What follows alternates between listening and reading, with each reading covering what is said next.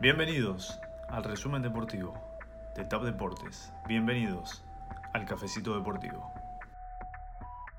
En 2021 tampoco habrá Juegos Olímpicos. El gobierno de Japón tiene la firme decisión de no continuar con la organización de la cita olímpica en Tokio, después de analizar el cuadro sanitario que atraviesa el mundo al día de hoy por la pandemia del coronavirus.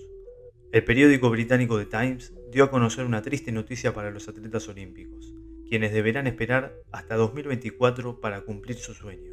¿Será en Tokio o en París? Se llevó a cabo el draft de la Major League Soccer.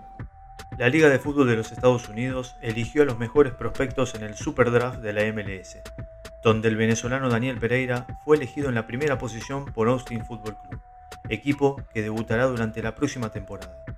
El joven mediocampista caraqueño de 20 años proviene de la Universidad de Virginia Tech. Más partidos suspendidos en la NBA.